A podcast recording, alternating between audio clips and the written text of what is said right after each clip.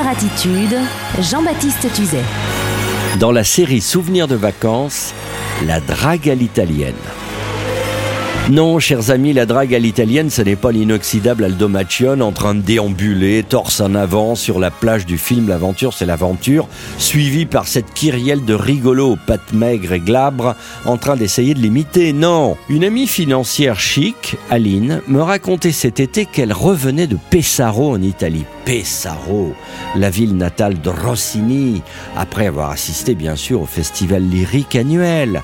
Seule au volant, elle rentrait en musique dans sa jolie citadine au son du barbier de Séville pour se remémorer la magie du festival, bref du très chic, quand soudain, une voiture la double à 160 km/h, vitesse de pointe de l'italien moyen, pour se rabattre devant elle et rouler à la française, c'est-à-dire 130 maxi versus cruise control. Un peu agacé par la proximité et le vis-à-vis du Rital Lambin, mon ami double à nouveau pour reprendre sa liberté et se positionne devant ce dernier. Celui-ci redouble aussitôt, reprend la pole position et soudain clignote à droite pour entrer dans une Servizio Aera, bref la station-service. Mon ami étant également à court de benzina senza plombio, elle fait de même. Et on profite pour s'arrêter à la cafette pour déguster un fameux cappuccino que le Rital doubleur lui offre en un clin d'œil au moment où elle commande au bar. Ma copine Chicos remercie l'Italien en se disant que vraiment il était bien élevé et que Cocteau avait raison en disant que les Italiens étaient décidément des Français avec l'éducation en plus. Et puis soudain voilà que l'Italien, avec un Français à la Mastroianni, lui parle et lui propose la botta, en français la botte.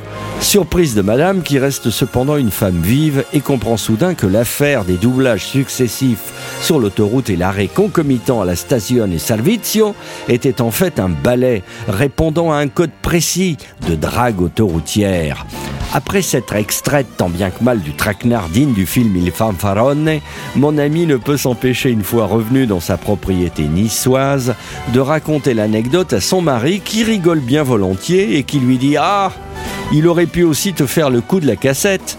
Mais qu'est-ce la cassette? Eh ben oui, enchaîne le coquin Marie, la cassette quoi, la cassette audio, qu'on avait tous dans les voitures dans les années 80, et de lui raconter comment on s'y prenait. Une femme seule au volant repère un beau gars avec une belle cylindrée, elle le double, il redouble, et à ce moment-là, la fille brandit joliment une cassette audio avant de s'arrêter à la prochaine station-service. Le type fait de même aussitôt, si l'affaire l'intéresse bien sûr, et très poliment lui propose d'échanger sa cassette audio contre la dernière cassette de Bruce Springsteen par exemple. Et les deux automobilistes échangent leur fixe.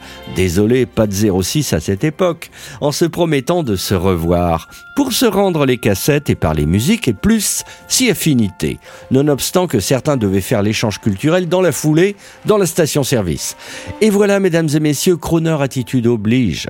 Je me devais de vous faire part de ces deux étranges modes de drague automobilistique, mais de drague quand même, afin que chacun d'entre vous prenne son destin en main si besoin. Et surtout, ne me dites pas merci. Diamonds are forever. I need to please me. They can stimulate and tease me. They won't leave in the night. I've no fear that they might desert me. Diamonds are forever. Hold one up and then caress it. Touch it stroke it and undress it.